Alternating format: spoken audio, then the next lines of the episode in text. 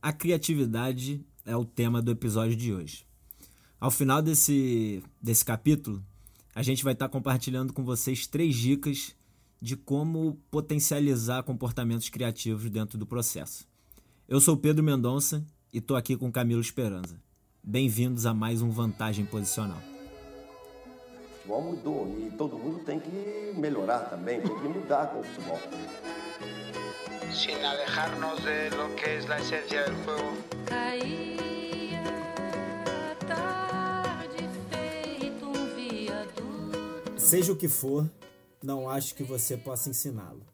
As experiências podem ser projetadas e, participando dessas experiências, um aluno pode aprender a ser criativo.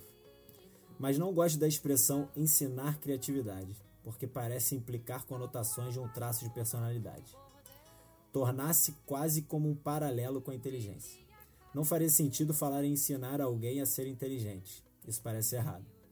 Para mim, o mesmo acontece com o ensino da criatividade a alguém. Não acho que seja possível. Assim, um ensino se, se torna um ato de design.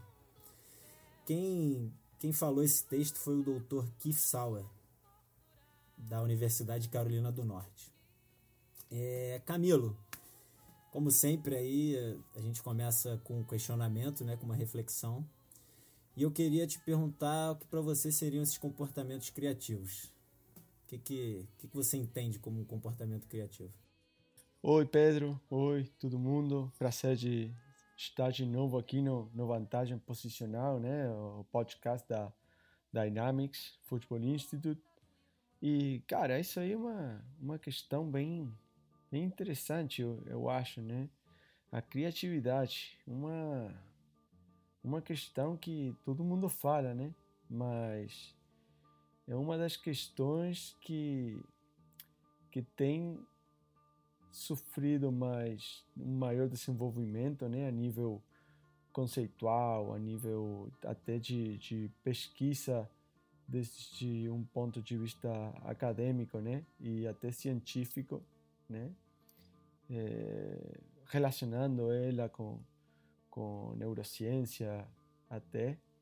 E, cara, eu acho que interessante porque acho que normalmente no, na nossa cultura temos essa percepção de que a criatividade é quase um, um, um elemento, né? É um, um traço da, da personalidade de alguém, né?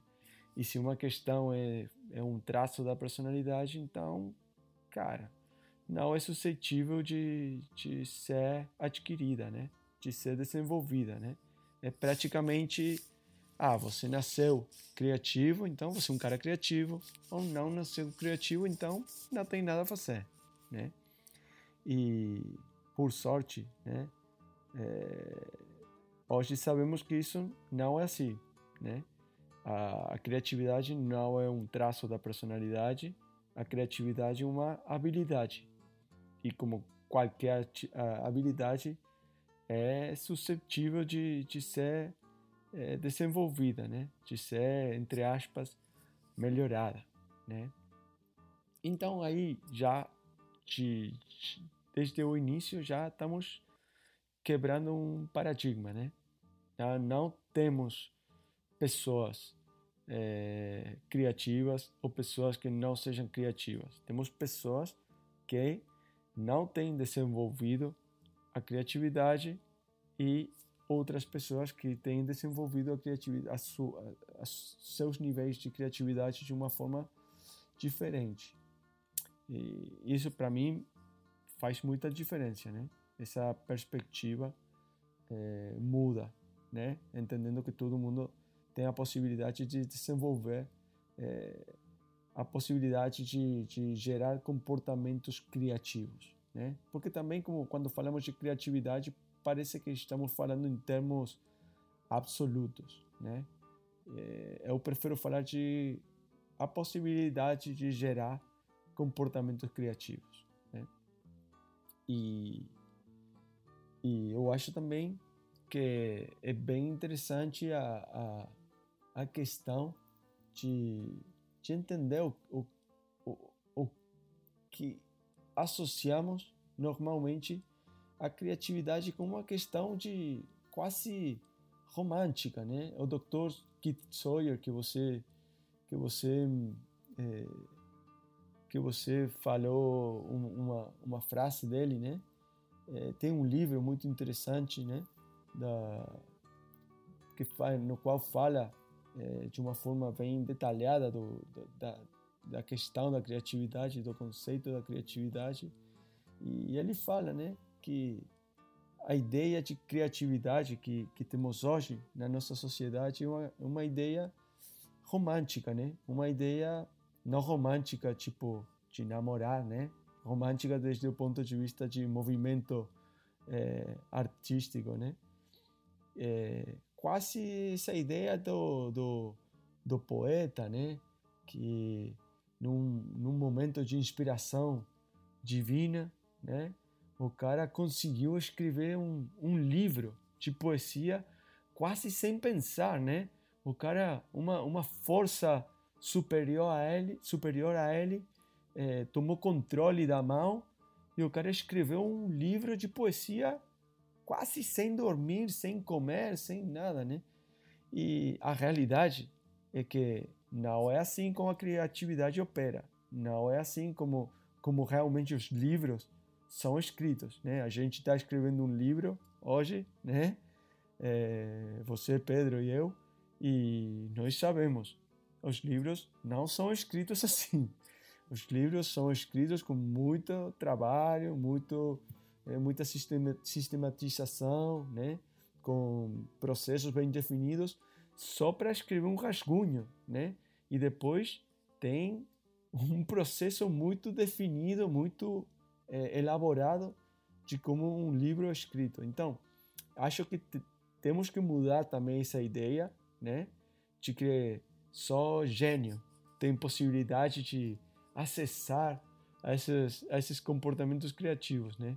Porque se entendemos o jogo do futebol desde uma perspectiva na complexa, dinâmica, sistêmica, na qual não tem dois episódios do jogo que sejam exatamente iguais entre si, e, e, e no qual, no entorno no qual é, os jogadores não têm posições, têm, é, têm funções, funções que mudam de forma dinâmica dependendo da sua proximidade ou é, não proximidade à bola, cara, esse cara, esse jogador vai precisar de um alto nível de criatividade. Por quê? Porque cada situação é completamente diferente. Cada situação vai requerir vai precisar desse jogador de configurar uma, de, de criar uma resposta motora, motriz diferente entre si. Então, eu acho, na minha perspectiva, o jogador de futebol precisa de altos níveis de criatividade. E precisamos deixar de pensar que a criatividade é uma, é uma coisa que só Neymar, que só Mbappé, que só sei lá, o Messi tem acesso a ela. Não. Todo jogador de futebol precisa de desenvolver comportamento, a possibilidade de gerar comportamentos criativos. Essa é a minha perspectiva. Não sei se você concorda. Não, concordo muito. Concordo muito. E um estilo de pedagogia não linear vai totalmente no sentido do desenvolvimento dessa criatividade, né? E o contrário a não linear, aliás, a linear, ela vai em contra essa questão da, da, da otimização da criatividade, enfim. E, e, é engraçado essa questão que você falou, e realmente faz muito sentido. É, que quando a gente pensa em alguém criativo ou em algo criativo, a gente pensa sempre numa questão é, mais romântica realmente, né? Aquela questão mais artística no sentido do, do criativo é um pintor, ou então um, um, um músico famoso. Né? A gente tem muito essa questão é, interiorizada na gente de entender que isso essas são as pessoas criativas, né? E também, e aí pegando um paralelo com o futebol, é, quando a gente pensa num jogador criativo, a gente pensa justamente nos, nos jogadores é, mais ofensivos, digamos assim, né, cara? Nos jogadores mais de frente, assim, no Ronaldinho Gaúcho, que era um cara super driblador, que, claro, era muito criativo, mas, enfim, a gente pensa só nesses jogadores, né? E não, todo jogador, independente da função, ele, ele tem possibilidades de ser um jogador criativo. Esses dias eu estava lendo um, um texto do Juan Malígio e ele dá e ele dá um exemplo que vai justamente nesse sentido, né? Ele cita um jogador é, é, que atua na função de né, ali mais, mais atrás, defesa, digamos assim. E ele cita uns exemplos de, de, de comportamentos criativos desse determinado jogador que são muito interessantes e realmente, sem a criatividade, ele possivelmente não poderia estabelecer essas interações e esse tipo de comportamento. Então, em relação ele dá uns exemplos que eu não lembro agora, mas são algo são, são coisas relacionadas a, ao senso de cobertura, ao fato de perceber que está em inferioridade numérica e temporizar, em lateralizar o corpo para tirar a linha de passe do, enfim, do, do jogador que dispõe da bola. Então isso me fez refletir bastante e perceber que realmente é, é uma questão que que ela pode estar tá sendo estabelecida e desenvolvida em qualquer jogador de futebol, né? Não só no atacante, mas no goleiro, enfim, em qualquer em qualquer função do campo. E claro, é, a maneira com que esse treino, com que esse treinamento é estabelecido, por exemplo, esse esse ambiente que um jogador ele, ele vai estar tá se preparando ali para o jogo, é, ele é fundamental para esse tipo de comportamento ser criado, né, Camilo? É, é, ou para ou esse tipo de comportamento ter uma maior probabilidade de, de se desenvolver. Porque acredito também que que assim esse assunto é muito bacana que esse assunto ele faz um link muito muito legal com, com os outros episódios que a gente vem fazendo né quando a gente fala de criatividade é, a gente pensa logo em autonomia. Quando a gente pensa em criatividade e autonomia, a gente pensa logo numa variabilidade. Então é, é, é bacana a gente perceber como isso tudo está conectado. Né? Todas essas informações, todos esses conceitos estão conectados uns aos outros. E, e sem um, o outro está praticamente é, enfraquecido, digamos, né? a, a, as sinergias que emergem desses, dessas ligações aí que fazem a coisa realmente ter um sentido legal.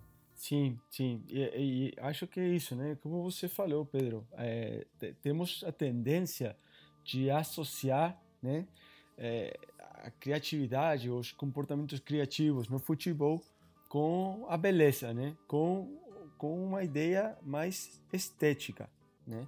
Mas é, a criatividade precisa de ser eficiente, né? Para que um comportamento possa ser considerado como criativo, precisa ser é, novo, precisa ser original, né? Mas precisa ser eficiente, entendeu? Você precisa criar uma coisa que ninguém tenha criado antes, né? Que seja funcional ao entorno, né? Então, sem, sem, esse, sem, essa, sem essa, essa funcionalidade, né, um comportamento não pode ser considerado como, como criativo. Né? Então, então Camilo, é, eu vou pegar só um gancho, desculpa te interromper, fala, mas vou fala. pegar só um, só um gancho nisso que você falou e vou te fazer um outro, uma outra pergunta, um outro questionamento. Se a gente partir do princípio que o jogo, num jogo de futebol, é, nada é idêntico, né? Os comportamentos são sempre novos, porque eles nunca se repetem de maneira idêntica. Embora tenha algumas muitas coisas parecidas, mas nunca iguais. Você considera que todos os comportamentos é, é, eles são eles são novos e consequentemente criativos, partindo do princípio é, é que também são eficientes. Vamos imaginar que que tenha eficiência é, na, na ação. Então, isso já consequentemente seria um comportamento criativo, já que é um comportamento novo, que não foi feito anteriormente, ou seja, não foi feito de, de maneira idêntica antes? É, acho que o fato que, de, que, de que não se tenha sido feito de forma idêntica não converte ele em criativo, né? Acho que, que a criatividade vem dada né, pela capacidade de resolver em circunstâncias nas quais você sim precisa de criar uma, uma solução nova, né? É, por exemplo, no momento que tem a intervenção próxima de um adversário, né? Nesse momento que você está constantemente é, é, pegando informação do entorno, né? De, de, de, desde um ponto de vista da praxeologia, né? A comunicação não verbal, não verbal, a comunicação por meio de, dos movimentos, né? Que é o tipo de comunicação é, que mais existe no futebol. Talvez um dia a gente pode fazer um capítulo dedicado à, à, praxeologia. É, aí, nesse momento, você precisa ter uma, um, um grande, uma grande capacidade de, de gerar comportamentos criativos né? Mas se você não tem, acho, acho que se você não tem essa necessidade de gerar uma coisa nova e, e como como é nova, não é esperada pelo adversário, então aí você não está não tá criando nada, entendeu? Porque também no jogo tem cert, certos comportamentos que são tipo, não sei se padronizados, mas tem certos comportamentos que são mais estáveis dentro do jogo, né? Mas tem uns outros momentos que normalmente são momentos de igualdade numérica ou inferioridade numérica, nos quais você tem que fazer uma coisa que o adversário não não esteja esperando, entendeu? E aí eu acho que o momento é, estrela da aparição de comportamentos criativos, né? Mas Aí não tem por que ser um, um, um extremo ou um centro-atacante. Pode ser até um zagueiro, né? Zagueiro que num momento determinado tem a pressão do, do, do, do atacante adversário e precisa criar uma solução para sair desse, desse momento. Aí o, o zagueiro está criando um comportamento criativo, né? Está saindo, tá saindo do padrão, né? Do que é esperado e está aportando uma solução que é nova né? Com uma criação nova e que ao mesmo tempo é funcional, é eficiente com, com, com o contexto. Então, eu acho que aí nós, treinadores, temos muito, muito, muito a ver, né? Com essa, essa possibilidade, né? De, de dar espaço aos jogadores a criar esses comportamentos novos. E não estou falando de, de excentricidade, né? porque às vezes temos a tendência de levar todo ao limite, né? É, levar todo aos extremos, né? Então, ah, esse cara aí não acredita na ideia do modelo de jogo, né? Então, ah, então você quer deixar o jogador fazer o que ele quer? Não, não isso. Ninguém está falando disso.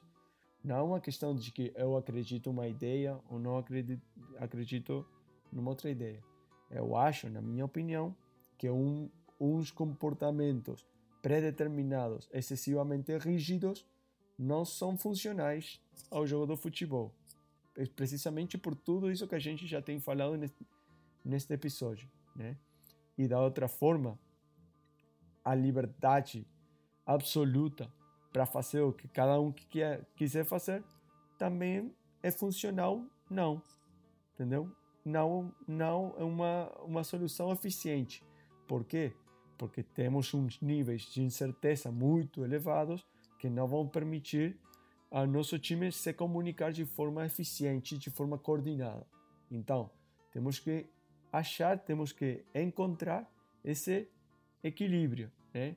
Não, não nem uma parada totalmente determinista, que eu acho que essa ideia de modelo de jogo mais é, ortodoxa, mais tradicional, né?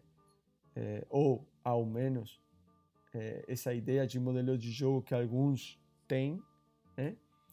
Isso não uma solução, nem deixar que todo mundo faça o que quiser a toda hora, não uma solução também não. Então, eu acho que tem, uma, tem a ver com, com equilíbrio e tem muito a ver com a, a capacidade do treinador de, de entender a realidade complexa e a realidade estocástica dos jogos de futebol, a capacidade do treinador de conviver com essa incerteza, né? Essa essa entender e aceitar que a gente não controla tudo e tem muito a ver com os processos e os contextos de formação e desenvolvimento que a gente é, apresenta aos jogadores. Perfeito, Camilo, perfeito. É, a gente vai chegando ao final de mais um episódio e antes de encerrar, a gente tem as três dicas para passar para os ouvintes né, de como a gente pode estar tá estimulando esse, esse comportamento criativo e essa criatividade durante o nosso treinamento. Então a primeira dica seria é, a gente não a gente evitar usar uma linguagem que limite né, a criatividade e a gente estabelecer é, por exemplo pautas de reflexão para estar tá estimulando isso e aí o que seria é, ao invés de eu chegar para o Camilo e falar Camilo é, você tem que chutar ou você tem que passar aqui eu vou tentar fazer com que o Camilo enxergue outras possibilidades nessa situação. Então eu posso chegar, Camilo, é, eu vi que você passou fulano, enfim, mas que outras possibilidades você acha que você tinha? Ou enfim, você percebeu que tinham quantos jogadores é, te pressionando? Enfim, trazer o jogador para esse processo para que ele tenha um momento de reflexão e através daí ele, ele tire as próprias conclusões. É, a segunda seria fomentar o pensamento divergente. Então, claro, a gente com isso, a gente quer incentivar no treino a exploração de respostas que não que antes não foram previstas. Então, claro, a gente como treinador, a gente já prevê que alguns comportamentos e algumas coisas elas vão acontecer no treino, mas a gente sabe que que outras tantas coisas vão surgindo que a gente não pensou. Então a gente tem que realmente dar espaço para esse tipo de, de situação, para esse tipo de comportamento surgir. Exatamente, e Pedro. Por... Entendendo, entendendo que no jogo não há uma resposta certa. Exato. Né? Há muitas respostas que são suscetíveis de ser corretas, né? Não tem só uma resposta para cada situação. Cada situação tem infinitas possibilidades dentro do que são as affordances né, dos nossos jogadores. Né? As affordances que são é, possibilidades é, de ação, de ação percebidas a cada momento, né? numa janela temporal. Né? Essas affordances vão mudando o tempo todo, né? vão mudando com o tempo e vão mudando porque vão mudando as possibilidades de, de intervenção dos jogadores em cada momento do jogo. Então, não há uma possibilidade certa só, né? Isso aí seria um pensamento convergente e nós queremos incentivar, fomentar o pensamento divergente. Gente, são vocês, os jogadores, quem tem que perceber a situação e que tem que criar a solução certa. Por quê? Porque papai treinador, né, não vai estar sempre para dar soluções para você porque isso também é eficiente não, do meu ponto, do meu ponto de vista. O que é eficiente é a própria auto-organização dos jogadores e eles criar soluções novas, né? Uma, uma questão que eu, que eu esqueci de, de falar antes, Pedro, é e que, mas tem muito a ver com tudo isso, a criatividade, né? É a capacidade de, de levar informação, né? a relacionar diferentes pontos de informação né, para criar uma ação, né, para criar um, um, um, comportamento novo. Né, e transformar essa informação em conhecimento. Né, transformar essa informação em uma ação que tenha uma utilidade, né, que tenha uma, uma que tenha um efeito prático. né, que seja eficiente dentro de um contexto. Transformar essa informação em uma questão que possa contribuir a solucionar né, um problema prático. Desculpa. Não, perfeito, perfeito.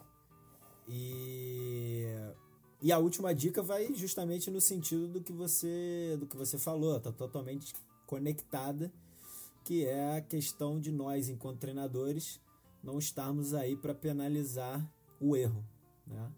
Entender que realmente é, muitas outras soluções são válidas, né? Muitas outras, como você muito bem disse, não existe uma resposta certa apenas uma resposta certa, existem tantas outras, tantas outras possibilidades. E, e a gente entender algo diferente como erro, às vezes a gente pode estar tá, pode tá caindo numa cilada.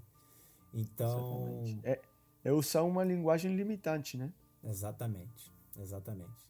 Então a gente finaliza esse mais esse vantagem posicional com essas três dicas e estaremos juntos novamente na próxima semana. Um grande abraço, galera.